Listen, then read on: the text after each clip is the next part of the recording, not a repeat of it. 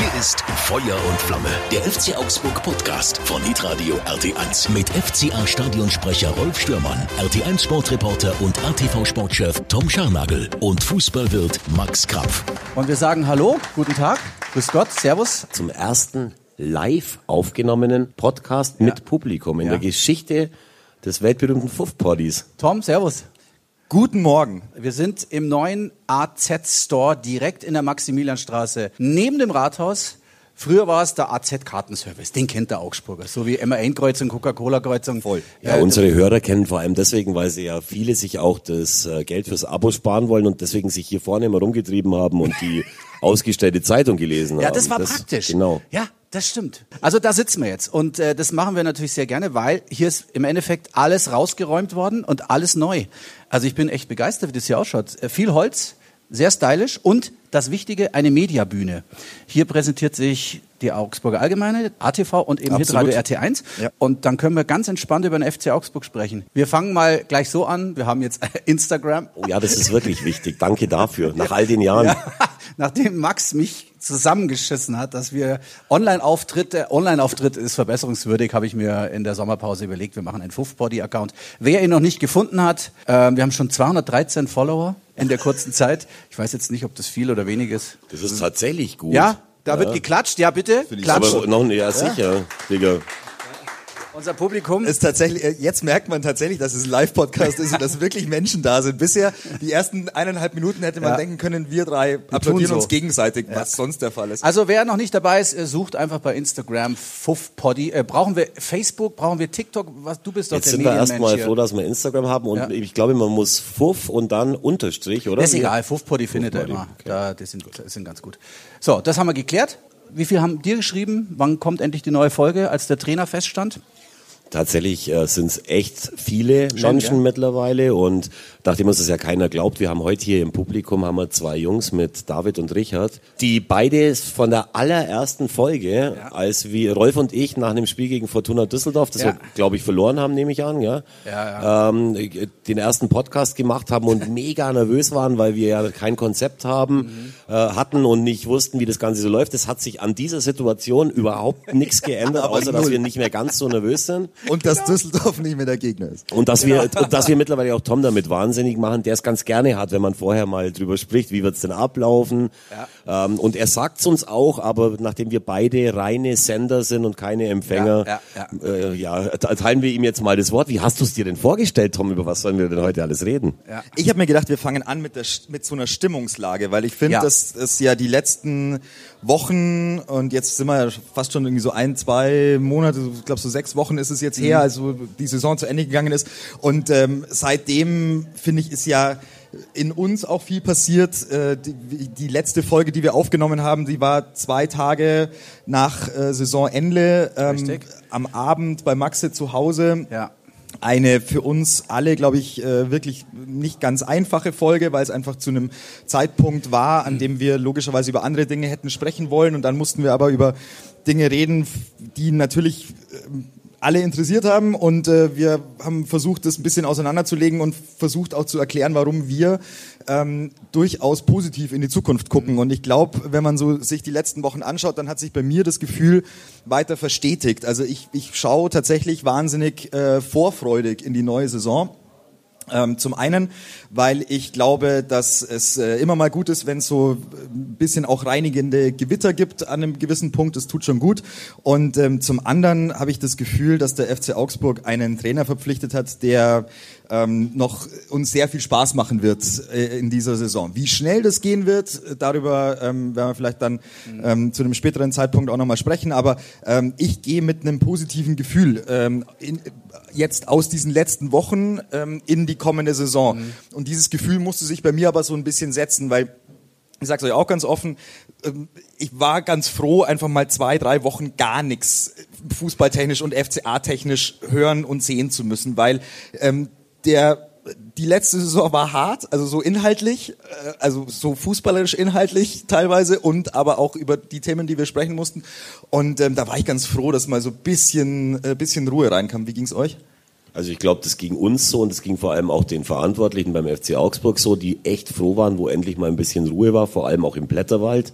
Denn man hat ja schon ähm, das ganze Ding, alles was davor gefallen ist, um die Leute, die jetzt vielleicht nicht hundertprozentig wissen, worum es geht. Es ging äh, um den Rücktritt des äh, Trainers Weinziel, es ging um den Rücktritt des Präsidenten Klaus Hofmann.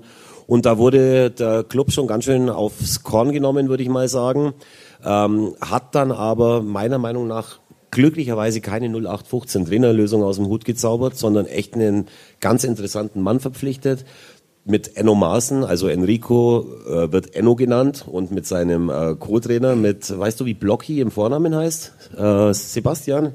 Ja. werden wir nachher noch hören, genau. Also das sind zwei echte dynamische äh, Fußballfüchse, die rundum überall verdammt positiv aufgenommen worden sind und auch von mir, obwohl natürlich auch diese Verpflichtung ein gewisses Risiko birgt, aber da können wir nachher auch noch drüber ja. reden.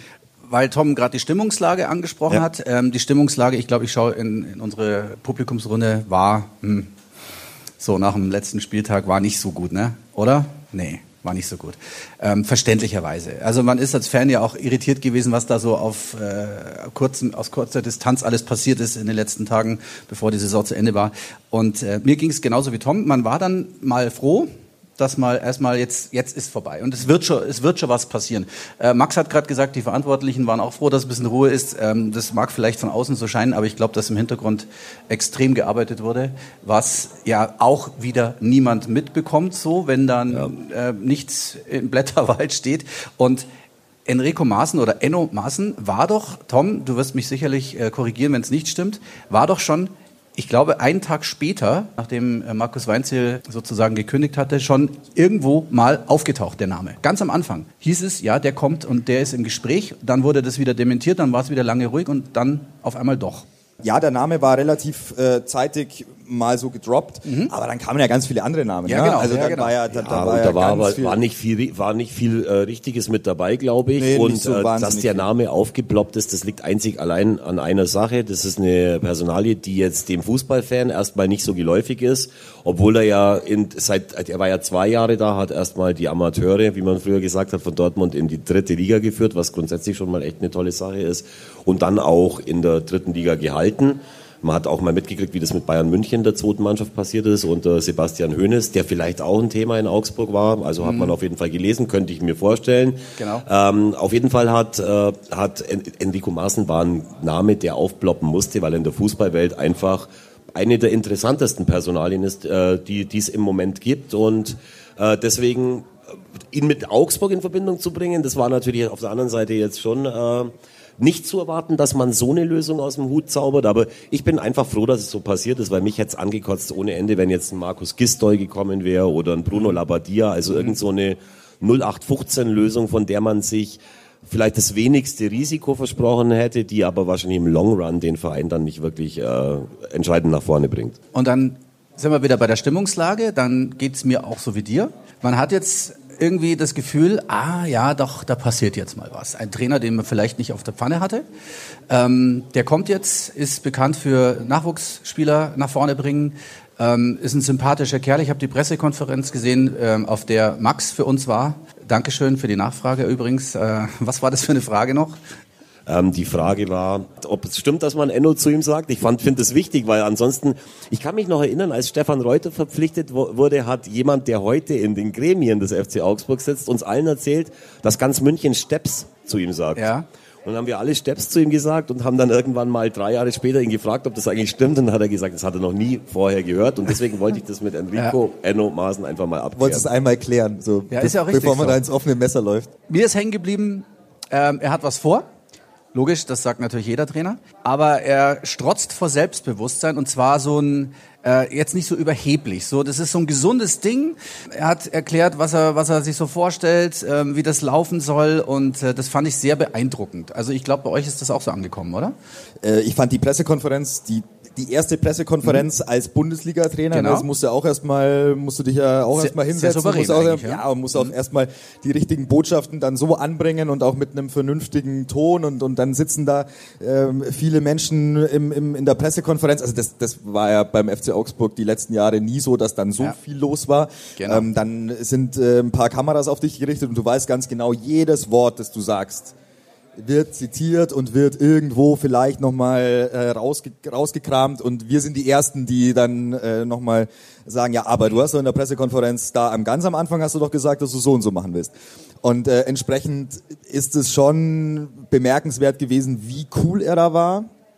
Ähm, wirklich wie, wie entspannt und wie, mit wie viel Vorfreude er da ähm, tatsächlich seine Themen platziert hat. Und ähm, wenn jemand von sich sagt, das ist immer genau das Ding, so wirst du gefragt, wie bist du denn, Maxe? Dann hast du natürlich ein paar Antworten. Geiler typ, ja, aber ja, ähm, es ist immer so ein bisschen äh, schwierig in der Öffentlichkeit über sich zu sprechen. Und wenn aber jemand sagt, hey, das, also ich, ich sage nicht viel, aber das ist so, ich bin ein empathischer Typ, ich, ich mag Menschen, ich gehe positiv auf Menschen zu, ich bin jemand, der sehr viel kommuniziert, dann ist genau das, glaube ich, der, der Unterschied zu zu dem, was jetzt zuvor beim FC Augsburg in der mhm. Mannschaftsführung mhm. ähm, mitgewirkt äh, hat.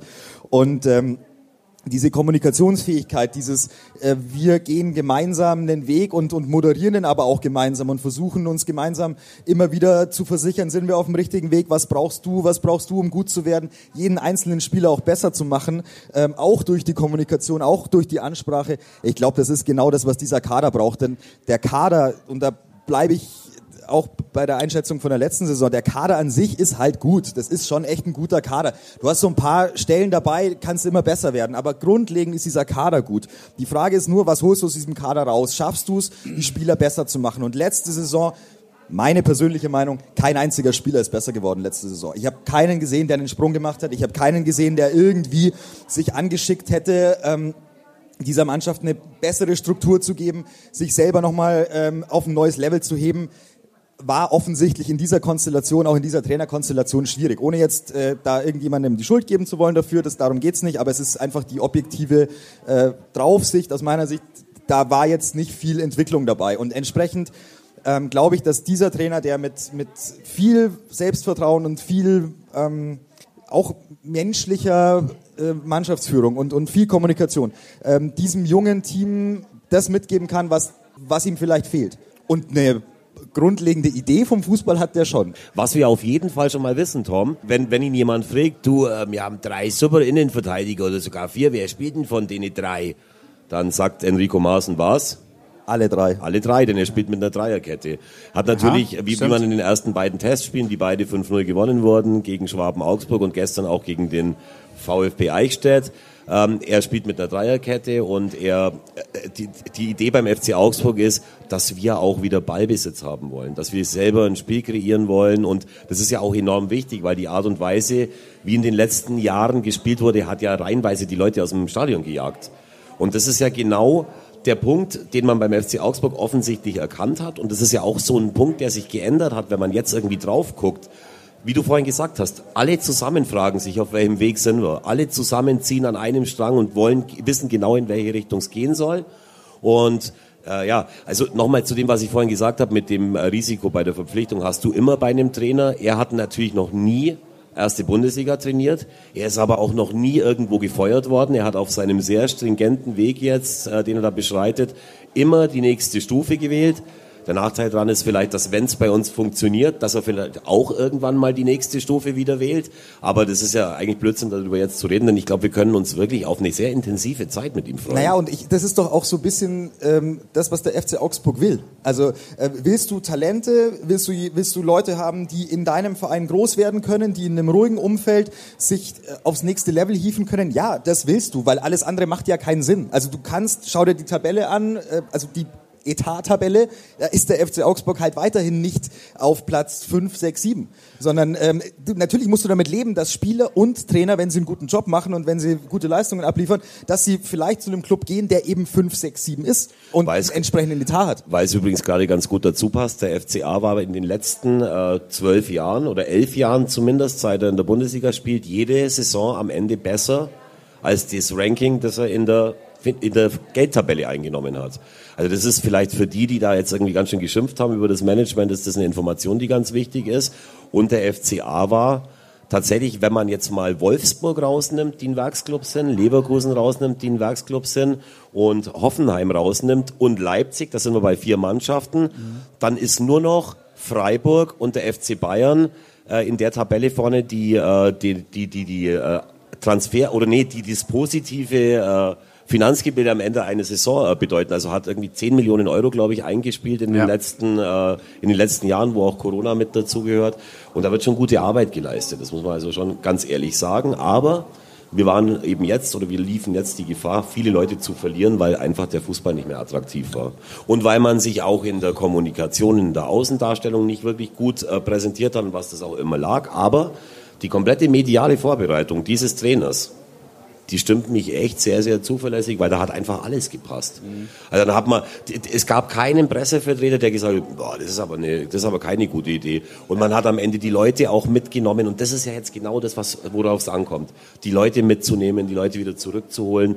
Und so wie das jetzt äh, losgegangen ist, äh, kann man sich wieder freuen auf eine Saison und man muss sich nicht denken, boah, nach jedem Spiel muss ich am Montagvormittag in die Kurt-Frenzel-Straße und muss mit Rolf und mit Tom über die FCA-Spiele reden. Und das war am Ende wirklich so, dass ja. es mir gegraust hat. Und ich ernte hier ein sehr zustimmendes Nicken von Alex Bochmann, seines Zeichens Poker-Weltmeister. Alex, grüß dich, da können die anderen Poker mal, Poker ruhig mal applaudieren. Ja, also ein ganz, ja, ja. Eine, eine, ganz prominente Person. Auch der ehemalige Fanbeauftragte des FC Augsburg ist auch an Bord. Heute ein Kollege von dir, mein von lieber Kollege. Alex Edin. Grüß dich, hi. Servus, hi. Und aus dem Ehrenrat, Andreas Thomas, nebst äh, Christine, seiner Freundin, ist eben auch da. Und, äh, und du hast um, nur, um nur einige zu nennen. Ja, Moment, du hast aber noch jemand vergessen, der fette Helmut. Der lief da auch gerade rum. Ja, weißt du, was der macht? Der ja. steht vor diesem AZ-Store. In diesem AZ-Store ja. ist es wunderschön. Draußen ist es irgendwie eigentlich nicht, da das ist eigentlich sein Wetter. Einen riesigen nicht Schatten. sein Wetter. Er wirft einen riesigen Schatten und telefoniert da draußen. Was zur Hölle macht er an einem Samstag um halb zwölf? Wem, mit wem telefoniert der? Im Moment mit, normalerweise mit dir. Ja, es kann ja sein, dass mein Handy klingelt. Oh, hoffentlich ist es überhaupt aus. er weiß aber, dass du hier sitzt. Um das Thema äh, Trainer noch kurz sozusagen abzuschließen. Der FC Augsburg war kurz vorm Abgrund. Wie viel Zeit kann man denn einem niegelnagelneuen Bundesliga-Trainer auch geben, um Erfolge abzuliefern? Was kann man ihm an Zeit geben? Das ist ja keine unwichtige Geschichte eigentlich. Ja, also es kommt einfach darauf an, wie er sich jetzt präsentiert und man wird sehr schnell merken, ob sich eine Entwicklung einstellt oder nicht. Und dann kann ich nur darauf verweisen, auf Modelle wie den SC Freiburg. Als damals Christian Streich vom U23-Trainer, glaube ich, zum Cheftrainer befördert wurde, da kannte den keine Sau, wie man hier in Augsburg sagt. Und was sich entwickelt hat, das äh, wissen wir alle. Der ist aber auch mit dem SC Freiburg in die zweite Liga abgestiegen. Aber weil alle Leute gewusst haben, wir sind auf dem richtigen Weg, haben die den behalten und sind danach wieder aufgestiegen. Und das wäre natürlich eine Traumkonstellation, wenn sich die bei uns auch so einstellen würde. Und insofern kann ich nur allen äh, zu Geduld raten. Aber ihr wisst selber, wenn ihr die Social-Media-Kanäle äh, lest, wie äh, das Management im Kreuzfeuer der Kritik steht, weil die Leute einfach nicht mehr so leidensfähig sind wie früher, weil sie halt einfach zu wenig Positives äh, glauben. Ich kann nur jedem, der FCA-Fan ist und der es gut mit dem FCA meint, dazu raten, lasst die Leute mal machen, weil immerhin hat man es jetzt geschafft, Enno Maaßen nach Augsburg zu holen, der übrigens nicht nur ein Angebot vom FC Augsburg hatte, sondern wirklich ein begehrter Trainer in der, in, im Profifußball ist. Aber ich finde, dass der FC Augsburg oder die Führungsetage des FC Augsburg jetzt nicht im Verdacht steht, ähm, sich vor unpopulären Entscheidungen zu drücken. Also, verstehst du, es ist schon so, du, du, wenn du an was glaubst und wenn du, wenn du aus dir heraus weißt, dass du diese, den Weg, den du gehen willst, dass du den mit Überzeugung und auch mit einer langfristigen Planung gehen willst, dann wirfst du nicht nach fünf, sechs, zehn Wochen alles über den Haufen, nur weil vielleicht mal irgendwie die Ergebnisse nicht hundertprozentig passen.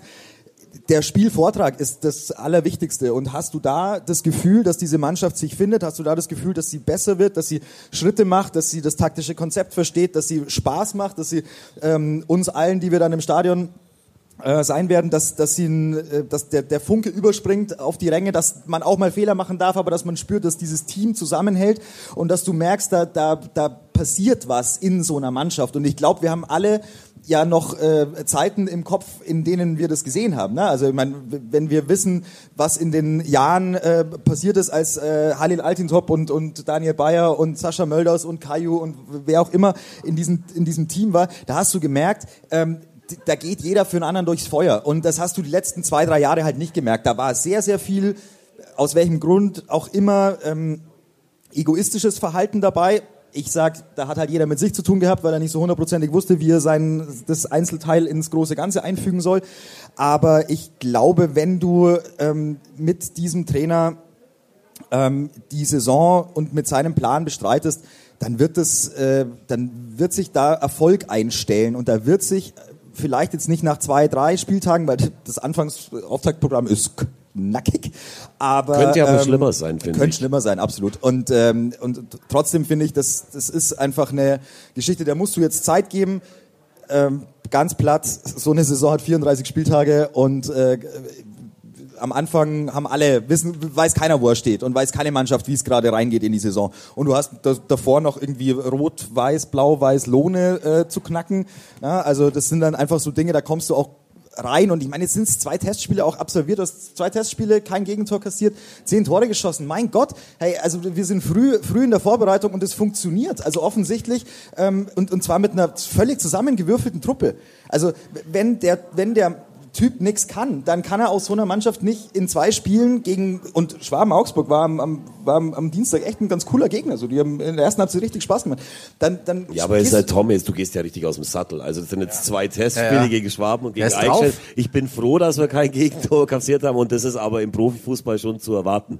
Aber lasst Aber uns... Maxe, Maxe, also Ich weiß schon, was du meinst, Du, weißt doch, du weißt doch, worauf ich raus will, oder? Weil das, weil aber das du ja hast dich gerade in Rage geredet und ich wollte dich nur davor bremsen, dass du jetzt irgendwie dann aufstehst und den, das Oberteil ausziehst und dann deine FCA das wirst du nicht, wirst du nicht erleben. Aber ich glaube, dass dieser, diese Trainerverpflichtung eine Verpflichtung ist, die ähm, logischerweise längerfristig angelegt ist. Und der Mann Satz. hat Hast du jemals in einem Satz äh, was auf den Punkt gebracht, was danach Nein, zitierfähig nein, war? Also, du, du hast völlig recht. Ähm, dann äh, möchte ich noch dazu sagen, dass, äh, dass es ja schon auch durchaus spannend ist, dass äh, Enrico Maaßen seine, seine Familie mitbringt. Enno, wir sagen Enno.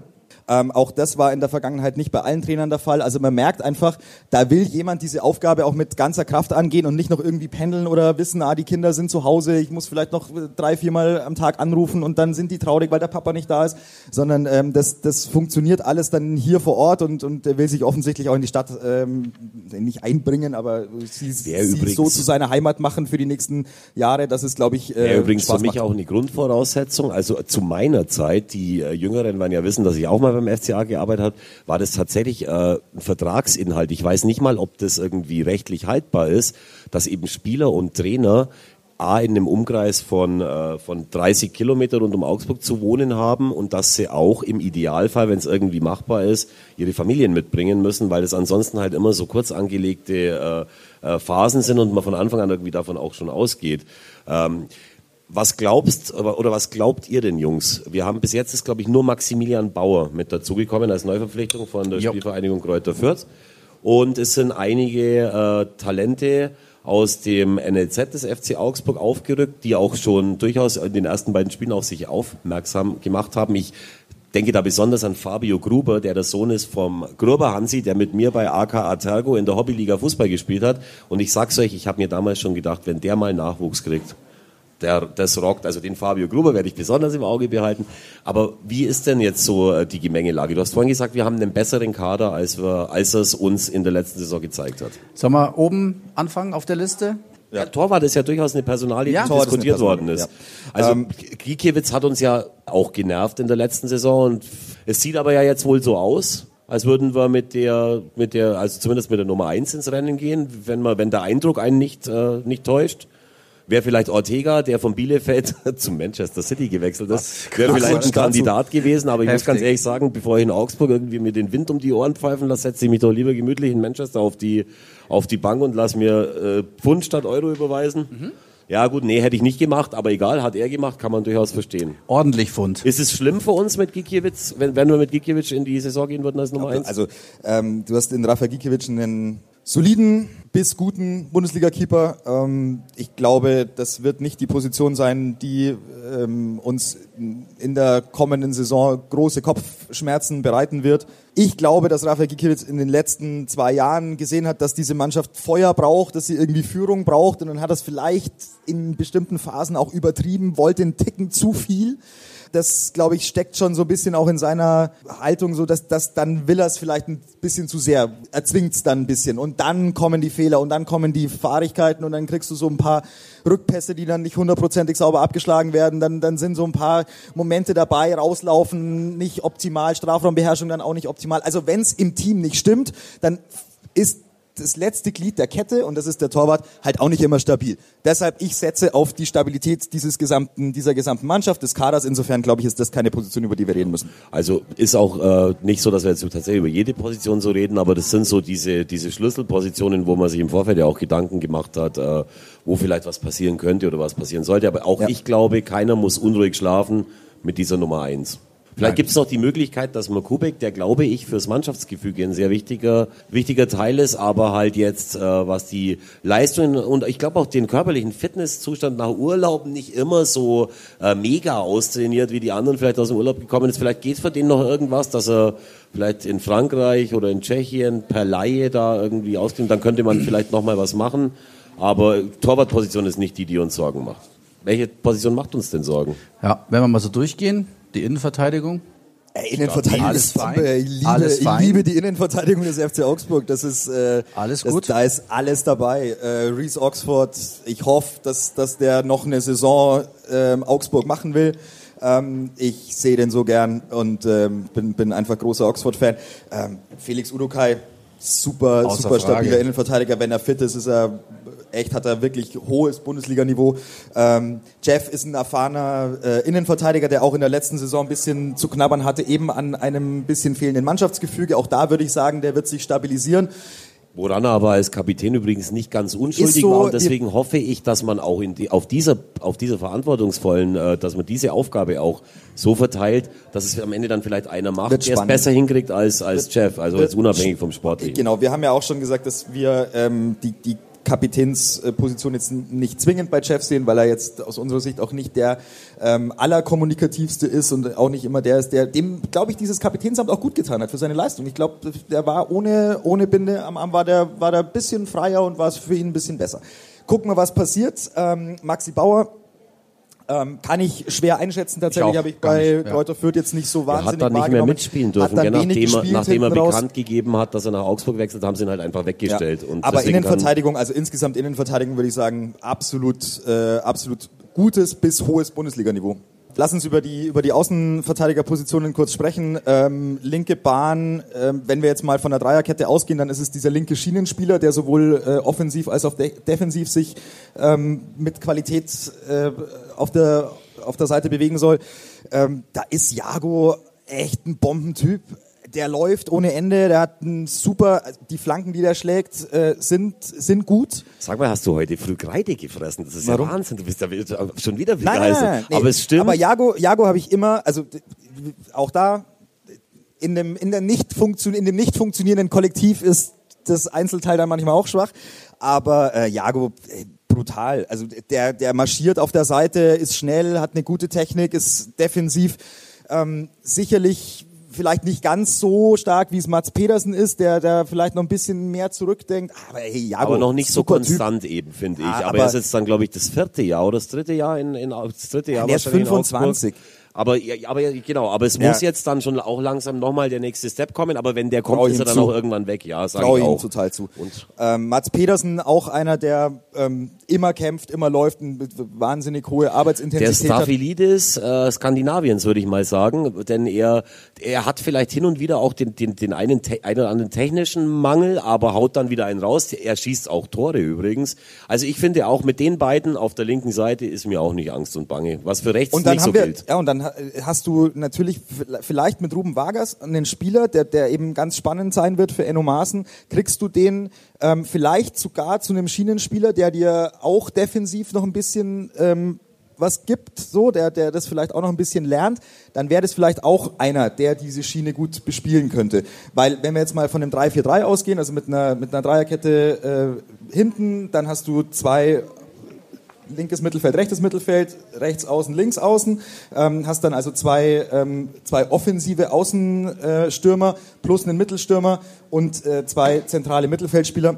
Und auf der linken Da Seite sind ja alle, wenn man das mal so du- sieht, ganz schön schnell. Ja, und da brauchst das du halt auf der, so. auf der Schiene brauchst du Ja. Leute, die sowohl defensiv als auch offensiv sich einschalten können. Ich sehe da auf der linken Seite, die sehe ich besser als die rechte Seite. Bei der rechten Seite haben wir tatsächlich, glaube ich, äh, eine Baustelle. Bin gespannt, wie die Verantwortlichen das lösen werden ähm, mit Raphael Framberger und mit äh, Robert Gumni. Äh, sind da zwei Spieler, die, bei denen ich nicht hundertprozentig weiß, inwiefern sie der Mannschaft Qualität geben können, inwiefern sie ähm, diese, ja, die, die Spielidee Tom, ich bin so mir aber hundertprozentig, ich werden wir bin mir sehen. hundertprozentig sicher bei Gumni. Ähm, der war die ärmste Sau von allen. Was wurde Ja. der irgendwie in dem, in, der, in, der, in dem Kader rumgeschoben von der Position zu der? Ich bin mir hundertprozentig sicher, dass Robert Gumni in Augsburg zu einem äh, überdurchschnittlichen Bundesligaspieler Das könnte, so, das könnte so, ein, so ein Oxford sein, ne? Ja, genau, Oder? ganz weil, genau, Weil, so nach der dem auch Motto. viel auf die Schnauze bekommen hat, weil er halt einfach eben auch in einem nicht funktionierenden Kollektiv dann reinkam und, Und er immer hat die wieder mal ein letzten paar... Spiele ja schon gezeigt, dass es immer besser geworden ist. Wie du sagst, er war eine arme Sau, hat halt ein paar individuelle Fehler gemacht, wir haben Tore gekriegt dadurch. Aber klar, wenn aber du dann im Endeffekt, wenn du bei, je, bei, jedem, bei jedem zweiten hohen Ball, der Ja. reinkommt, stehst du alleine gegen irgendeinen Typen, der, der drei Köpfe größer ist als du, dann schaust, würdest sogar du schlecht aussehen. Ja. Aber ich bin mir sicher auch so, ich kenne ihn nicht persönlich, aber der wirkt mir so, als wäre er ein guter Junge, weil er auch aussieht wie ein guter Junge und er gibt auch Gas immer und er Ja. hat meiner Meinung nach hat der sehr gute Anlagen und auch da sollte man vorsichtig sein, dass es den Leuten nicht so geht wie mir eben auch mit Oxford, wo ich mir das Maul zerrissen habe, unisono mit allen anderen und jetzt halt sagen muss, verdammt nochmal, der ist, die wertvollste Tasse in unserem Porzellanschrank mittlerweile Ja, so geworden. ist es. Weil Stefan Reuter immer gesagt hat, hey Leute, glaubt's mir. Der muss, der muss hier bleiben. Der wird richtig gut. Und mein, warum sollten die dann auf, auf so einer Position, wenn sie im täglichen äh, Geschäft sehen, wie das funktioniert, warum sollten sie auf die Leute vertrauen, wenn sie sich nicht irgendwas wie versprechen würden, dass da noch was äh, kommt? Ja. Also deswegen auch keine absolut dringende Baustelle, meiner Meinung nach. im Mittelfeld. Das zentrale Mittelfeld. Ja, wir haben, wir haben, ich, ich weiß gar nicht, was mit Grueso ist. Ist der schon wieder zurück wahrscheinlich? Er ist wieder da, Ist der ja. schon wieder Ja, da, genau. Äh, dann hast du natürlich, und das ist, wollte ich vorhin noch sagen, in der Zeit, wo einer für den anderen durchs Feuer gegangen ist mit den ganzen Spielern, war ja die Konzeption des FCA, arrivierte Bundesligaspieler zu holen, Mhm. die es woanders nicht mehr schaffen aus irgendwelchen Gründen und dann eben nochmal zeigen können, so nach US-amerikanischem College-Film-Vorbild, hey Leute, euch zeige ich's da, wo ihr mich weggeschickt habt. Gibt es tausend Beispiele dafür. Jan Ingwer Bracker war so ein Beispiel. Äh, ja, auch bei, bei, bei, Auch bei Halil war es Bei schon so. Halil war es auch so, dass er eigentlich schon abgemeldet war. Und da gehen wir ja aktuell einen ganz anderen Weg. Und wir gehen den Weg, den ich so geil finde. Mit den jungen deutschen Spielern. Ich finde, die Identifikation von der Stadt mit den Spielern ist einfach eine andere, als wenn wir so nach dem Modell Cottbus, ich habe sowas schon mal so ähnlich gesagt, da bin ich angekackt worden, weil man das nicht sagen darf, dass es toll ist, dass lauter deutsche Spieler da sind. Aber ich glaube, es ist für die Identifikation äh, der, der Region auch wichtig, diese ganzen Jungs da zu haben. Und diese ganzen Kommt Jungs schon immer sehr auf die Jungs auch an, ne? Also, ja, ist, hast du recht. Also es, es kann auch schlimm sein, wenn man irgendwie jedes Wort auf Anhieb versteht, dass die so sagen. Aber ich glaube, wir haben da echt, äh, also wir- wenn uns irgendeiner gesagt hätte, dass wir Dorsch und Arne Meyer beim FC Augsburg haben werden, beide im Mittelfeld, dann hätten wir vor einem Jahr gesagt, hey, da wären wir aber bereit, echt ganz schön viel Geld dafür zu zahlen. Und man hat es ja bei, äh, bei Meyer tatsächlich so hingekriegt, dass es wahrscheinlich dann vielleicht sogar noch was übrig bleibt, wenn man diese Personalie Richter zu Hertha und er zu uns eben äh, aufrechnet am Ende. Und das ist schon ein kluger Schachzug, denn man hat auch bei Marco Richter gesehen, der wahrscheinlich gedacht hat, er kommt in Augsburg viel zu wenig dran, dass halt die Fußballwelt nicht ausschließlich auf ihn wartet. Felix Götze ist auch zurück. Hat schon gespielt. Ja, ohne Helm, glaube ich sogar, oder? ja, der hat ja einen Haufen Pech gehabt. Der hat den Ja. Kaiserslautern ja dauernd auf den Kopf Ja. gekriegt und hat am Schluss dann eben äh, mit einem Helm gespielt. Da können wir nachher, wenn wir vielleicht endlich unseren Gast Mhm. begrüßen, auch mit ihm darüber reden. Aber er ist auch wieder da. Ja. Ja.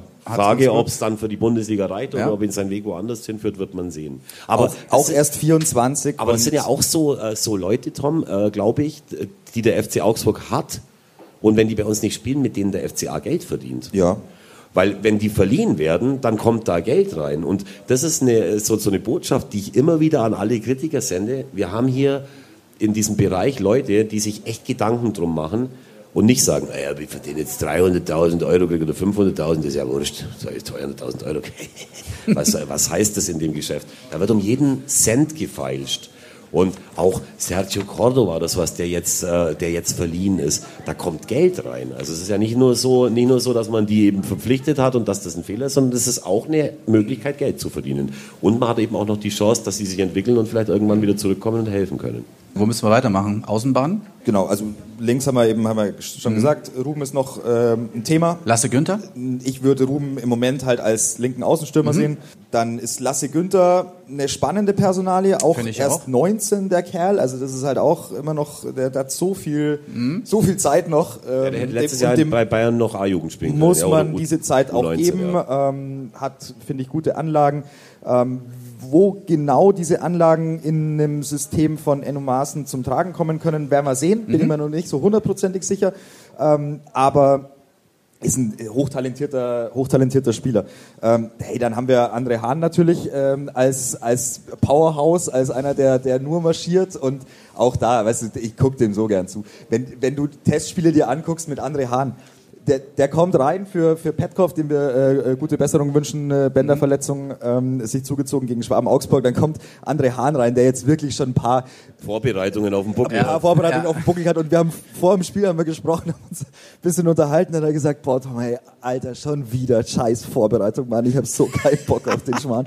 Und das ist natürlich so. Natürlich kotzt dich das an, weil du weißt, es werden die härtesten sechs Wochen. Du musst wieder richtig, richtig ran und du musst dich wieder fit machen und du musst wieder richtig, äh, richtig reinkommen in den Rhythmus. Und natürlich ist es hart. Und wenn du ein Profi bist, der jetzt das Ganze zum zehnten Mal durchmacht, dann ja, kannst du schon mal sagen, boah, das ist ganz schön, ganz schön heftig. Aber hey, der marschiert und der geht voran und ist eine total wichtige äh, Personalie in diesem, in diesem Kader. Ähm, absoluter Musterprofi. Absoluter der Hahn, der Musterprofi. Hahn muss laufen, und, das wissen wir ja. Äh, der Hahn muss laufen. Auch. Und, ja. dann haben wir übrigens, wenn wir schon so bei so Powerhäusern sind, haben wir auch noch äh, Daniel Caligiuri unter Vertrag. Ja, und da kommt es mal einfach drauf an. Das ist ein Spieler, auf den wir uns auch sehr gefreut haben, der aber dann irgendwie am Ende übrigens der Saison auch wieder wichtig geworden ist. Mhm. Und wenn, wenn, der, wenn Enno Maaßen einen Weg findet, äh, den so einzubinden, dass er einer von denen ist, die die jungen Spieler noch auf ein anderes Niveau heben, dann kann der auch noch verdammt wichtig sein. Das ist nämlich ein Spieler, der Tore auch schießen kann, ja. ähm, den du auch irgendwie variabel einsetzen kannst und der halt auch für sein Alter fit ist wie ein äh, Turnschuh, wie wir sagen. Wir jungen, flippigen, hippen äh, Leute. Ja, so sagst du halt, ja. Ja. Jetzt kommt endlich unser, unser Überraschungsgast. Es ist nicht Carsten, sondern Christoph Janka. Christoph Janka. Servus. Oh, Hallo, servus. Wie, oft hast du diese Namensverwechslung gehört in deinem Leben? Tausendmal. Schon öfter. Öfter, ne? Ähm, vor allem in der Hochzeit von Carsten Janka natürlich, ja. wo er dann äh, getroffen hat und Champions League äh, gewonnen hat. Aber alles gut. Du wirst genannt Django. Müssen wir es kurz erklären, warum? Ich glaube nicht. Ich glaube nicht. ich glaube, die sprengt den Rahmen. Es sprengt den was Rahmen. Man, was man vielleicht erklären muss, äh, äh, Django, wenn du, darf, dürfen wir es überhaupt sagen oder stört dich Gerne, das? gerne. Ja. Ähm, wo du herkommst, denn äh, es ist nicht Dresden oder Stuttgart oder so, weil viele Leute ja vielleicht jetzt die Stimme und so noch nicht so oft gehört haben oder nicht dauernd hören. Wo, wo kommst du her? Aus welchem Landstrich ha. Deutschlands? aus der Oberpfalz. Aus der Oberpfalz. Aus Kam. Aus der Oberpfalz. Genau, aus Kam. Genau. Ja. Und das haben wir immer viel Glück gehabt mit Leuten aus der Oberpfalz. Gell? Da waren absolut, eine, einige, ich glaube, Michael Streu kommt auch aus der Oberpfalz. Ja, wobei der eher aus der nördlichen Oberpfalz kommt und da möchte mich ein bisschen davon distanzieren. Ah, echt? Ehrlich? Habt ihr, habt ihr da eine Sprachbarriere eigentlich hier zwei? Ja. Also, ja. Und wie weit ist Lappersdorf von Kam weg, die Heimat unseres ehemaligen Fanbeauftragten äh, Mortal Schmeißer, den wir von hier aus auch mal ganz herzlich grüßen wollen? Nicht wirklich weit. Ich würde sagen 45 Kilometer. Okay, dann haben wir das schon mal geklärt. Durch den Wald. Wie schlimm war es denn für dich, äh, uns über Fußball reden zu hören bisher? Wie weit ja. lagen wir denn ja. daneben ja. mit den Einschätzungen? Nicht wirklich weit, aber natürlich ist es oftmals emotional oder auf Emotionen getrieben. Ähm, aber im Endeffekt waren schon viele Sachen dabei, die, wo die Einordnung, wo ich da auch mitgehen kann. Wir sind ja so ein bisschen außenstehend, auch wenn wir Insider sind, aber wir sind ja nicht dabei, wo du dabei bist. Erklär uns doch bitte nochmal, für alle, die es nicht wissen, was machst du gerade beim FC Augsburg, damit wir da mal auf der sicheren Seite sind? Seit letztem Sommer, seit dem 1.7. bin ich der Leiter der Lizenzspielerabteilung. Ein grobes äh, ähm, Aufgabenfeld, wo ich im Endeffekt assistiere ich am Stefan Reuter bei allen sportlichen Fragen. Aber so eine Profimannschaft hat er nicht nur die Spieler, also den sportlichen Bereich, sondern die medizinische Abteilung, die Athletikabteilung, ein Staff außenrum, also einfach Personen, die ganz nah an der Mannschaft dran sind und wo wir auch ja, seit letztem Jahr einfach ein neues Miteinander wollen und das werden den Weg werden wir weitergehen, auch mit dem Enno Maaßen, dem das auch extrem wichtig ist, dass ja, dass im Endeffekt das ist ja ein Personenkreis von bis zu 50 Leuten, die sich tagtäglich äh, sehen und durchs ganze Jahr gehen und dass da auch die Stimmung passt, weil es ist wichtig, weil jeder hat eine Wirkung auf die Spieler und wir müssen positiv sein, dass wir eben auch eine neue Stimmung kreieren können. Warum ist Enno Maaßen jetzt genau der richtige Trainer von FC Augsburg in diesem Moment? Schwer zu beantworten mit einem Satz, aber um so ein bisschen ähm, Warum auszuführen. sollst du der Einzige sein, der hier nur einen Satz irgendwie sagen darf in der Antwort? Also gibt, gibt Habe ich mir hinten gedacht, aber ich werde versuchen, mich kurz zu halten. Wir haben uns äh, viele Gedanken gemacht und auch die Saison natürlich analysiert, ein Stück weit den subjektiven Eindruck auch mit Daten oder auch mit, ja, mit Auswertungen, mit Analysen abgeglichen. Und dann sind wir eben einfach auf das Profil, oder das Profil ist immer klarer geworden. Und wie du selber gesagt hast, Enno Maaßen ist ja nicht nur jemand, der jetzt bei uns irgendwo auf dem Zettel stand. Es gab auch große internationale Vereine, die ihn Winter verpflichten wollten und äh, die jetzt äh, ja, richtig eng dran waren oder auch ja, äh, andere Vereine, wo er im Gespräch war und wir sind sehr, sehr happy, dass uns gelungen ist, ähm, dass er hier bei uns jetzt Trainer ist. Wie weit wart ihr oder wie sehr wart ihr unter Zeitdruck gestanden? Also was man immer so gehört hat, ja, wie soll denn das vorwärts gehen? Wir haben zwar Spieler, keinen Trainer, wie soll das gehen äh, bis zum Start der Bundesliga? Das wird doch nie was. Ähm, war man da ein bisschen unter Zeitdruck oder war das eigentlich für euch, die ihr ja wirklich da intern arbeitet, relativ entspannt? Es war nach dem letzten Wochenende der, der Saison. Natürlich gab es da, ich sage mal, Montag, Dienstag, wo noch medial irgendwie ein paar Sachen aufgekommen sind. Aber im Endeffekt war ab Dienstag ähm, war weder ein Journalist noch irgendwie ein Übertragungswagen bei uns an der Arena. Und wir haben uns dann bewusst Zeit gelassen, weil wir nicht eine schnelle Lösung wollten, äh, die uns dann irgendwo ähm, ja, vielleicht leicht von der Hand geht, sondern wir wollten die bestmögliche Lösung finden, von der wir ähm, überzeugt sind. Und das war dann Enno Maaßen. Und im Endeffekt, du hast das angesprochen, der Zeitdruck, der war nicht wirklich da. Weil wir haben ja fünf Wochen Zeit gehabt, einen Trainer zu präsentieren. Und ähm, wie der Tom auch gesagt hat, sind wir auch vom Kader überzeugt und ja, wollen punktuell noch eventuell was machen, aber grundsätzlich ist mir nicht Angst und Bange, wenn wir mit der Konstellation in die neue Saison gehen. Was heißt punktuell? Weil das ist ja das, was die Leute am meisten interessiert. Ist es, suchen wir einen Mittelstürmer, suchen wir äh, äh, einen zentralen Mittelfeldspieler, einen, wahrscheinlich keinen Innenverteidiger? Im Endeffekt habt ihr auch davor schon die Analyse fast gemacht und äh, ich werde das alles mitnehmen. Und es gibt ja auch Spieler, die bei uns, ähm, die bei uns ja, es, wir freuen uns da immer, wenn wir helfen können auch. Ja. Auf jeden Fall. Ähm, viele FCA-Fans haben, na nicht bemängelt kann man nicht sagen, wünschen sich vielleicht ähm, noch im Sturm jemanden. Also so, ich sage jetzt mal dieses Wort Knipser. Und ähm, ist es das richtig, dass das, das so ein bisschen gefehlt hat? Nichts gegen Gregal, der seine Sache ganz gut gemacht hat, aber er war halt fast auch mit der Einzige, ne? Gregal hat sich ähm, vor allem die letzten acht Monate nochmal neu erfunden, muss man wirklich sagen. Und da kann man auch einen großen Respekt vor ihm, äh, äh, vor ihm aussprechen, weil ähm, er hat einfach mehr investiert und dann ist er auch wieder belohnt worden. Aber wir sind vorne, äh, ich habe da vorhin André Hahn angesprochen, der die letzten zwei Testspiele ganz vorne im Dreiersturm ges gespielt hat und ja, schon die Wucht hat und eine Intensität. Wir haben einen Flo Niederlechner, der letztes Jahr vor allem in der Vorrunde mit Leistenschmerzen ganz lange aus oder ja, gehandicapt gespielt hat und dann eine OP hatte und wo wir jetzt aussagen oder auch merken, dass er immer mehr kommt.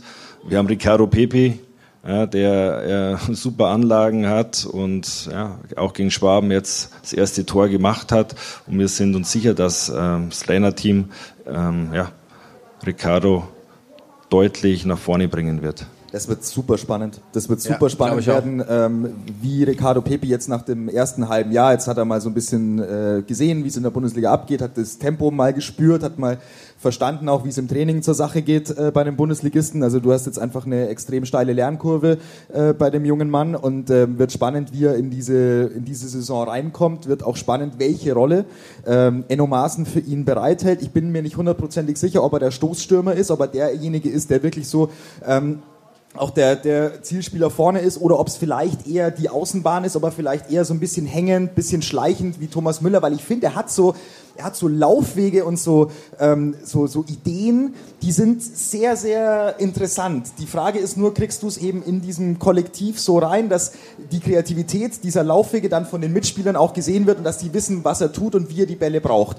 Und das wird, glaube ich, äh, super spannend, weil ich sehe da tatsächlich viele Anlagen, aber die Frage ist, wie kriegst du die, wie kriegst du die ins System? Siehst du ihn eigentlich eher als, als Stoßstürmer oder eher in so einer, in so einer hängenden, mitspielenden äh, Variante?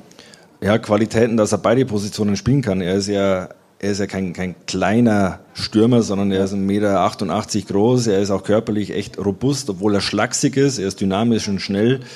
Ähm, man muss halt auch sagen, dass Ricardo 18 Monate lang durchgespielt hat. Ja, die MLS äh, spielt er ganzjährig und dann ist er im Winter zu uns gekommen und äh, klar, Bundesliga, anderes Tempo, anderes Rhythmus, anderes Land für ihn, andere Kultur und es war jetzt einfach gut, dass er jetzt auch nochmal vier Wochen wirklich ähm, ja, stressfrei erholen konnte und er macht einen, ja, einen sehr, sehr guten Eindruck. Ja, es ist vor allen Dingen, glaube ich, sollte man den Leuten auch raten, du kriegst es nie aus den Köpfen raus. Aber wie alt ist er? 19. 19.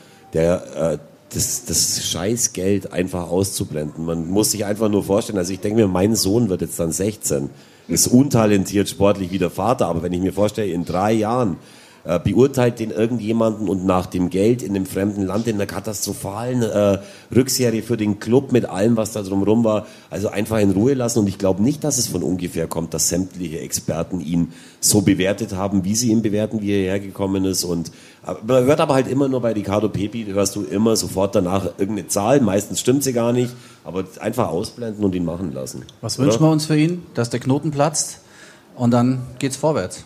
Definitiv. Er muss natürlich dranbleiben. Es wird ihm keiner was schenken, sowohl die Gegenspieler nicht als auch unsere Mannschaft nicht. Er muss sich durchsetzen. Aber wir sind äh, total überzeugt, wenn der Knoten platzt, und dafür muss er extrem viel investieren, dann äh, ja, wird, sein, wird sein Potenzial uns dann zeigen, wo sein Limit ist. Wie lebt denn der? Lebt er alleine oder ist er mit Freundin da oder wie äh, so in Augsburg? Wie ist er angekommen in Augsburg, wenn man sich das so vorstellt?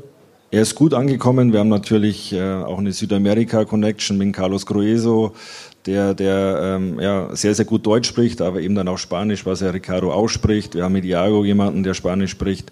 Und ähm, ich sag mal, wir sind ja auch eine, eine internationale Mannschaft. Allgemein ist der Fußball ja, wo viele sich auf Englisch unterhalten, unsere Skandinavier oder auch Reese.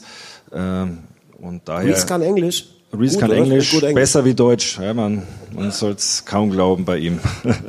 Gibt es eigentlich Begehrlichkeiten? Äh, habt ihr das Gefühl, dass auch noch was passiert in die andere Richtung, dass Spieler uns noch verlassen könnten?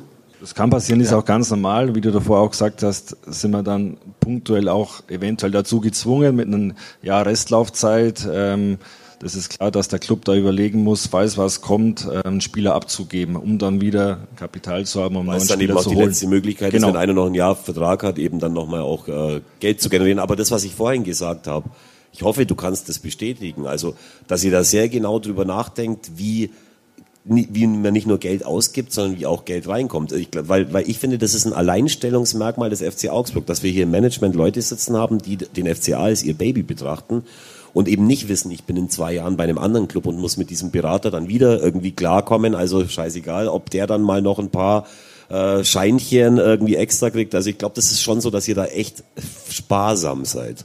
Da sind wir sparsam und ähm, ja, als, als, als Spieler ähm, war das für mich vielleicht dann ähm, ja, nervig ist das falsche Wort, aber man muss einfach ganz, ganz großen Respekt dafür zollen, was Stefan Reuter, Michael Stöll die letzten Jahre aufgebaut haben.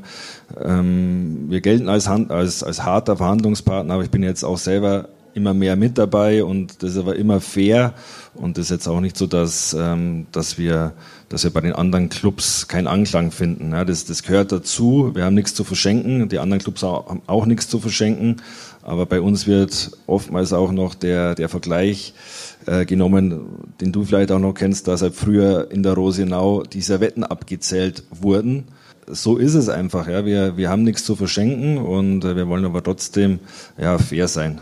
Wie oft ruft denn dich eigentlich dein Spielerberater, den du früher hattest? Oder hattest du überhaupt einen an und sagt, du, äh, ich habe da den und den Spieler, mach, mach mal was? Ganz selten. Passiert nicht? Also eigentlich gar nicht. Gar nicht. Ich also am Schluss dann, sage ich mal, ab, ab 30 waren ja meine Verträge relativ einfach, weil ich ja dann permanent eigentlich um ein Jahr beim FCA verlängert habe und das war, ähm, das waren jetzt keine großen Verhandlungen, da hat man irgendwann zwei Zahlen irgendwo wurden genannt, dann hat man sie in der Mitte ja getroffen. Ähm, und in also hattest Tat, du dann am Schluss gar keinen mehr? Nee. Darauf wollte ich auch raus. Genau. Sowas gibt es nämlich noch, aber nicht oft, glaube ich, in der, in der Branche. Ja, ich glaube, dass, äh, dass die Spieleragenturbranche sich auch nicht neu erfindet, aber ich habe große, oder ich gehe davon aus, dass es, dass es immer zentraler wird, dass er vielleicht in zwei, drei, vier, fünf Jahren nur noch drei große Agenturen gibt, die vielleicht den deutschen Markt abdecken. Oder jetzt gibt ja auch schon relativ große Agenturen mit Roof oder Wasser, Wassermann, die einfach ja, hunderte von Spielern betreuen, auch natürlich mit einem dementsprechenden Manpower dahinter. Und äh, es gehört dazu. Ähm, eine Geschichte, Django. Ähm, du, hast, äh, du hast viel verteidigt in deinem Leben, ähm, viel äh, Defensivarbeit geleistet. Hat aber leider nicht alles immer funktioniert. Hat nicht alles immer funktioniert, ähm, aber ähm, der Einsatz war, war immer groß und immer da.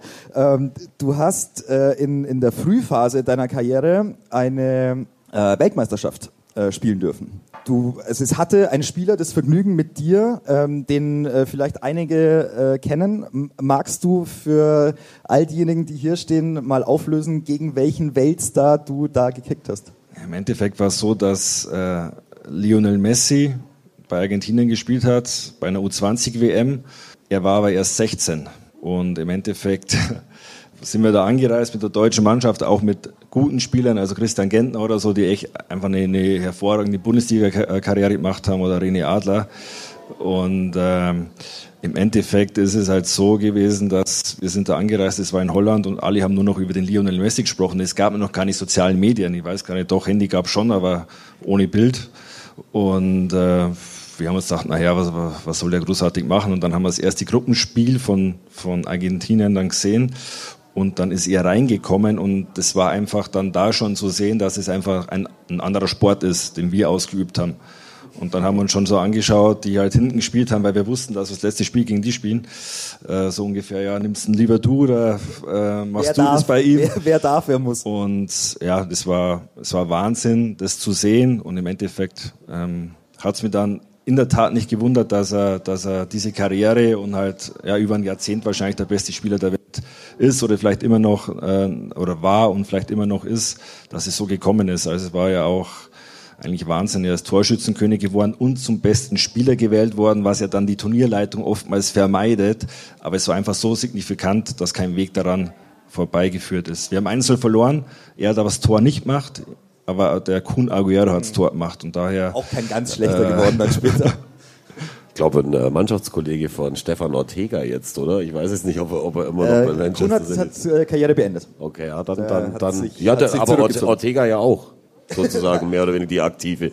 Aber ähm, im FA Cup, glaube ich, da genau. schon noch. Du warst aber auch noch, äh, äh, was heißt auch noch, du warst mit dabei bei der bisher geilsten Phase in der Geschichte des FC Augsburg, in der langjährigen. Du warst in dieser äh, europäischen Saison bei fast jedem Spiel auf dem Platz gestanden. Und wenn wir eben das Liverpool-Spiel sehen, wo das Mannschaftsfoto, das, mhm. da kriege ich immer noch eine Gänsehaut. Ohne Witze, wenn ich mir das vorstelle, irgendwie, dass wir da gegen Liverpool in der Euroleague gespielt haben. Du warst in der, in, in der Starting 11, du hast in Belgrad gespielt. Wie war diese Zeit für dich? Hast du deine Rolex am Arm, die ihr damals, glaube ich, alle geschenkt bekommen habt, weil ihr euch qualifiziert habt? Nee, die habe ich nicht am Arm, die ist mir ein bisschen zu schwer.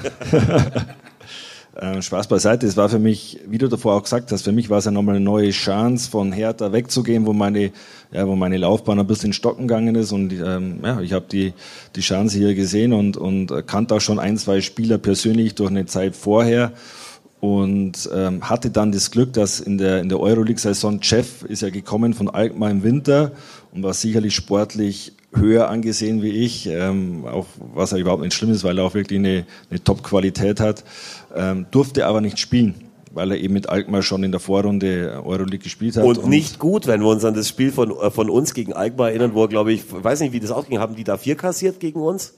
Ja, ich glaube, Raoul, äh, Raoul hat einen, hat einen Sahnetakt erwischt. Ja, genau. Ähm, also war kein, aber kein gutes Spiel eben von, äh, von, von. Aber in Alkmaar war er sehr gut gegen uns. Also Jeff hat schon richtig Qualität. Und genau, und ich habe dann das Glück gehabt, äh, Glück gehabt mit, mit, äh, mit Ragnar, der natürlich auch für uns alle eine unglaubliche Stütze war, ähm, die Spiele dort bestreiten zu dürfen. Was macht denn der eigentlich? Der war bis vor einem Jahr noch irgendwo aktiv und also unter Vertrag gestanden, aber noch gespielt hat, weiß ich nicht. Ich glaube, Ragnar hat nach seiner Liverpool-Zeit auch Probleme mit der Achillessehne gehabt. Das habe ich über zwei, drei Ecken gehört. Und er war dann noch in Italien, ich genau. glaube in Cagliari. Cagliari, Cagliari, Cagliari Jahre, und was er gerade macht, da müsste er jetzt lügen. Nach Island. Aber ich äh, glaube, das war aus sein Traum, dass er dort einen Club auch mit übernimmt oder auch mitgestaltet. Und ich bin gespannt, wo sein Weg hingeht. Wir reden hier über Ragnar Klavan übrigens für diejenigen, die noch zu jung sind, um äh, diesen tollen Spieler, den der FC Augsburg hatte, irgendwie mal zu äh, nochmal namentlich zu erwähnen. Einen von der aus der Garde von damals, wenn du dir einen backen wollen würdest für die Mannschaft von jetzt, was wäre das dann für ein Spieler oder wer wäre das, äh, der, der dir persönlich irgendwie oder für dich persönlich am prägendsten für diese Zeit, für diese erfolgreiche Zeit war beim FCA? Ich glaube, da äh, würde ich jetzt vielen Spielern Unrecht tun, weil ich sage, äh, Halil, Dani, Paul, Paul Ragnar, das war schon sicherlich die Achse, dann mit Marvin im Tor hinten, das, das muss man ganz klar sagen. Da wir jetzt aktuell in der Innenverteidigung auch wirklich gut besetzt sind, ähm, brauche ich Ragnar nicht sagen, aber wenn es nicht so wäre, würde ich Ragnar sagen, weil ich eigentlich ab dem zweiten, dritten Trainingstag, ähm, wo ich hier war in Augsburg, eigentlich für mich gesagt habe, was macht der Spieler hier? Der kann überqualifiziert. ja über nicht überqualifiziert, aber der hat so ein Potenzial und so eine Qualität und und Körper, Kopfballspieler war alles da und ich habe das Glück gehabt auch davor mit anderen größeren Spielern zusammenzuspielen von der Karriere her. Da habe ich gedacht, also das das hat der Ragnar locker im Tank und es ist ja dann auch noch so gekommen, dass dass er auch äh, Liverpool gesagt hat, okay, der Spieler, der sichert uns ab. Du hast auch mit, äh, mit Sebastian Hönes, glaube ich, mal zusammengespielt. Ich glaube sogar bei zwei Vereinen. War das ein Thema irgendwie jetzt, weil es ist durch die Presse gegangen, war das ein Thema für einen FC Augsburg als Coach? Basti Hönes kenne ich seit meiner Zeit in Hoffenheim. Wir haben ein Jahr in Hoffenheim zusammengespielt. Ähm, das erste Jahr lief sportlich für ihn nicht so gut. Er ist dann auch eigentlich nach dem Jahr zurück nach Berlin in die U3, also in die, in die Amateurmannschaft bei Hertha und hat eigentlich gesagt, dass er schon Richtung Trainer geht. Und da war er, wie alt war er da? 23, 24. Und seitdem sind wir auch freundschaftlich, ähm, ja, einfach richtig, richtig gute Freunde und tauschen uns auch über Fußball aus.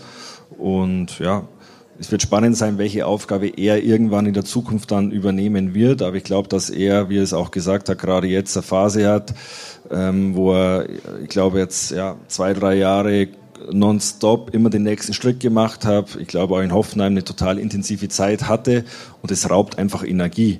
Und genauso wie du gesagt hast, dass Enno eben gerade die Energie hat und Blocki, ähm, vielleicht braucht der Basti gerade die Zeit, um diese Energie wieder zu gewinnen. Er ist zweifacher Vater. Äh, auch das ist ja ein Thema. Ähm, die Jungs haben alle eine Verpflichtung und, und ja, ich glaube, dass er eine große Karriere als Trainer weiterhin vor sich hat und er nimmt sich gerade die Zeit, dass er Energie tankt. Was für ein Gefühl hast du? Wir haben alle das Gefühl, wenn man von außen drauf schaut, wenn man zu einer Pressekonferenz geht, dass bei euch das richtig brennt und dass, das, dass ihr einfach auch den Leuten zeigen wollt, dass es in dieser Konstellation, dass es, dass es funktionieren wird. Äh, beschleicht einen dann ein falsches Gefühl oder ist das wirklich so?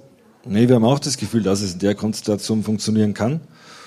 Und äh, ja, wir, wir sind natürlich jetzt tagtäglich mit der Mannschaft zusammen, gehen jetzt dann ab Montag in die dritte Woche der Vorbereitung, dann sind wir noch eine Woche hier, spielen am Freitag gegen Sandhausen, wo dann nochmal natürlich eine andere sportliche Qualität auf dem Platz steht als Gegner. Und äh, dann gehen wir ins Trainingslager, was natürlich total intensiv werden wird, weil da wird es dann auch schon die ersten Weichen gestellt werden. Ja, dann, dann kommen vielleicht die ersten langen Gesichter auch bei den Jungs, wenn man merkt, okay, wer ist bei der ersten Elf gedanklich dabei, wobei auch Enno sagt, er möchte alle mitnehmen. Und das hat die letzte Saison gezeigt. Wir haben fast alle gebraucht. Und äh, du hast ja davor schon gesagt, äh, mit Kali oder so, wie wichtig er in den ganz wichtigen, schwierigen Spielen war. Ja, in Bielefeld, wo sicherlich für uns eine Weiche gestellt wurde, wo er einfach das Tor macht und es uns da ein gutes Spiel macht. Und ich sehe es ähnlich wie Der du. Der Elfmeter ja. in Bochum. Der Elfmeter ja. in Bochum. Ähm, er hat eine Erfahrung, er ist verfügbar, er hat die Verfassung und er weiß selber, dass er vielleicht ja nimmer der aller, aller, aller schnellste wird, aber er hat eine fußballerische Qualität und wenn er die einbringt, dann kann auch unseren jungen Spielern, wie wir davor gesprochen haben, so viel mitgeben, das ist eigentlich unbezahlbar. Was ist mit den jungen Spielern? Also das ist vielleicht noch interessant für uns alle. Also du hast vorhin schon gehört, ich bin Fabio Gruber-Fan, obwohl ich gestern das irgendwie zum oder gegen Schwaben zum ersten Mal so mitgeschnitten habe. Mit was ist denn da zu rechnen? Ich meine, die U19 war im Finale um die deutsche Meisterschaft gegen deinen Ex-Club Berlin. Äh, Halbfinale übrigens, ja, äh, gestanden, hat ihre Staffel gewonnen was für Kadetten sind da zu erwarten? Wie, wie nah sind die schon dran? Wir haben sehr, sehr viele spannende Spieler, auch unterschiedliche Spieler. Wir haben das ähm, hinbekommen, dass Aaron Zehnter bei uns verlängert hat, der einen tollen linken Fuß hat und ein, ein, ja, für uns ein total spannender linker Verteidiger ist. Aber was halt die Jungs lernen müssen, dass einfach ein Weg zu überwinden ist. Und der Weg, der kann auch mal steinig sein, aber das Ziel darf man nie aus den Augen verlieren. Und äh, natürlich müssen wir auch in der Planung Platz schaffen für die Spieler damit überhaupt ein Spot aufgeht. Aber wir haben weitere spannende Spieler. Ich sage auch Lukas Petkov, der sich jetzt leider gleich im ersten Spiel nach acht Minuten verletzt hat. Der hat eine sehr, sehr gute Drittligasaison beim, beim SC Verl gespielt, die überschaubare Mittel haben. Aber er hat da echt am Schluss vor allem ja, mitgeholfen, dass die Mannschaft in der Liga bleibt. Er hat einen Körper, er hat die Laufstärke, er hat die Laufhärte. Aber auch Maurice Malone, der jetzt von Heidenheim aus einer Leihe zurückkommt, der es gestern, finde ich, sehr, sehr gut gemacht hat. Und, und ja, wir haben echt spannende Spieler und jetzt äh, liegt es an den Jungs vor allem, sich zu zeigen. Und dann liegt es am Trainer und an uns, ja, die richtigen Schlüsse daraus zu ziehen. Wo macht es mehr Sinn, den Spieler auszuleihen? Weil es ist ja nicht nur eine monetäre Entscheidung. Also wir wollen, wir machen das nicht nur um Geld zu verdienen, sondern wir wollten, wir machen das hauptsächlich, dass die Jungs viel Spielzeit haben, um sich weiterzuentwickeln. Ja, aber man kann Spieler verleihen und am Ende draufzahlen. Und das ist, glaube ich, nicht der Weg, den der FC Augsburg äh, bestreitet. Nee, das machen wir nicht. Eben. Genau. Ja. Wir haben noch zum Abschluss eine Frage aus dem Publikum, die müssen wir noch aufgreifen. Die neuen Heimspieltrikots. Ja, also ich finde das, äh, das Heimtrikot ist okay. Also ich finde es nicht außergewöhnlich äh, fantastisch so, aber ich finde es okay. Ähm, was mich halt, was halt die ganze Geschichte in meinem Auge so ein bisschen stört, ist, ähm, da kann jetzt keiner was dafür, aber die Farben des FC Augsburg sind nun mal rot, grün, weiß und dieses Grün ist nicht das WWK-Grün, so insofern hast du da zwei Grüntöne drin, die mein Auge, mein, mein ästhetisches Empfinden so ein bisschen stören. Das ist aber eine sehr, ähm, sehr, eine sehr inselige Meinung. Bist du der Feingeist? Ich bin der Feingeist, Max. ja, wie du weißt. Also ich finde natürlich schon, sie sehen auf den ersten Blick an, als müssten sie aus Niki oder Frotte sein, weil sie schon einen äh, gewissen Schlafanzug-Jersey-Style haben. Und gebe natürlich auch zu bedenken, wenn man sich äh, in der Arena am Bratwurststand umschaut, dann äh, ist dieser Satz aus der FCA-Hymne, aus meiner FCA-Hymne sowas Großes, wo gibt's die schönsten Fans im ganzen Land, auch ein Stück weit gelogen.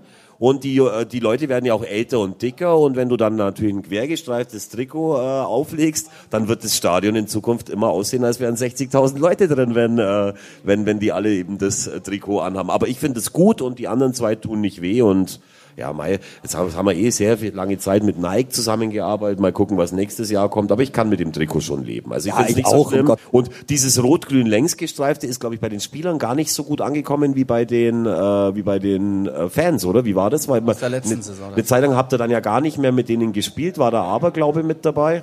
Da waren aber, glaube ich, mit dabei, weil wir es ähm, gegen Gladbach zu Hause in den weißen Trikots gewonnen haben und dann wollten wir das weiterführen und das ist auch völlig okay. Aber wir haben ja dann auch gezeigt, dass wir mit den anderen Trikots gewinnen können und ist es ähnlich. Ich glaube, äh, wichtig ist ja der Fußball, was auf dem Platz passiert und die Farben und die Trikots. Ich finde sie, ich finde sie gelungen, wenn ich ehrlich bin, aber ich bin wahrscheinlich auch gleich so ein Feingeist wie der Tom. Ja, absolut nicht. Richard, du wolltest noch was sagen, glaube ich, gell, aus dem Publikum. Also mein Problem mit den Trikots ist es auch nicht unbedingt das Aussehen, sondern eher so die Individualität von den Trikots. Und das ist halt was, Zu nah an Bayern? nein, also es ist halt einfach, wir haben ja Nike zwar, aber es ist ja eine Kooperation mit 11 Team Sports. Und was es halt einfach die letzten Jahre immer war, war ein normales Nike-Trikot mit halt dem FCA-Logo und den Sponsoren. Und das ist halt einfach oft dann ein bisschen zu wenig irgendwie. Also es passt auch nicht zum Verein. Irgendwie sowas nicht individuelles also es ist halt immer verziert, aber es gibt halt wirklich auch kleinere Vereine, die ein deutlich individuelleres Trikot haben als wir. Hat aber dann oft den Grund, danke Richard übrigens, hat aber oft den Grund, dass die auch einen deutlich kleineren äh, Ausrüster haben, bei dem dann vielleicht der kleinere Club weiter oben steht. Mal, mal gucken, was passiert. Wie lange geht der Vertrag noch mit Nike? Weiß man da was? Ich glaube, nächstes Jahr läuft er aus. Nächstes Ja? Jahr, glaube ich, läuft er aus. Ja. Also ich Richard, persönlich, Richard weiß richtig Bescheid. So, ne? Ja, und ich hat, auch schon, persönlich- hat auch schon die ersten Vertragsverhandlungen mit kleineren Ausrüstern geführt. Bei den, und so einen Designer hast du auch schon an der Hand, glaube ich. Gell? Du hast schon, du hast schon so ein paar Mockups im, im, im Schrank. aber er hat ja recht grundsätzlich, es ja, sich ja auch bei den Merchandising-Artikeln dann irgendwann vielleicht positiv auswirken würde. War eine, ich würde sagen, war eine schöne Zeit. Schauen wir mal, wer sonst noch alles so auf dem Markt ist. Mal gucken, was passiert. Aber was ich jetzt nicht verstanden habe, dieses Heimtrikot. Ihr wollt mir aber nicht erzählen, dass dieses Heimtrikot eins ist, das irgendwo im Laden auf der Stange hängt ohne, äh, ohne FCA-Logo. Also das ist kein Standardtrikot, oder? Jetzt hören wir ihn nicht. Okay, also gut. Also, er hat gesagt, so ähnlich in dem Muster gibt es schon und ja, Okay. gut. Okay. Dann müssen wir durch dieses Jahr und wie gesagt, ich finde es nicht so schlimm. Dann, Leute, danke fürs Zuhören, fürs Dasein hier im neuen AZ Store. Danke, Christoph Janker, dass du Gerne. uns ein bisschen mitgenommen hast auf das, was äh, intern so ein bisschen passiert. Und äh, wir freuen uns, glaube ich, alle auf die neue Saison, die dann losgeht. Äh, das erste Spiel ist terminiert am Ja, wir spielen an dem Samstag, sechsten- den sechsten 6. August um 15:30 15.15 Uhr genau. 15.30 gegen Freiburg und gewinnen, natürlich. Davor aber erste DFB-Pokalrunde gegen Blau-Weiß Ja. Lohne. Ich habe noch einen Nachtrag. Äh, Mittwoch 18.45 Uhr, ATV Sport der Talk. Unbedingt gucken, könnte ein ganz spannender FCA-Gast dabei sein. Ja, und wenn wir schon dabei sind, am Freitag könnt ihr dann noch in den Elfer kommen. Da machen wir nämlich auch für jedes Spiel der deutschen Frauennationalmannschaft bei der Europameisterschaft. Ansonsten haben wir Das zu. beste, das beste Fußballturnier in diesem Jahr. Dann darf ich auch noch Werbung machen. Ich verkaufe gerade bei eBay Kleinanzeigen einen Puki-Roller. Wie ist die Farbe? Blau. Okay. Ciao, Servus. Tschüss. Danke.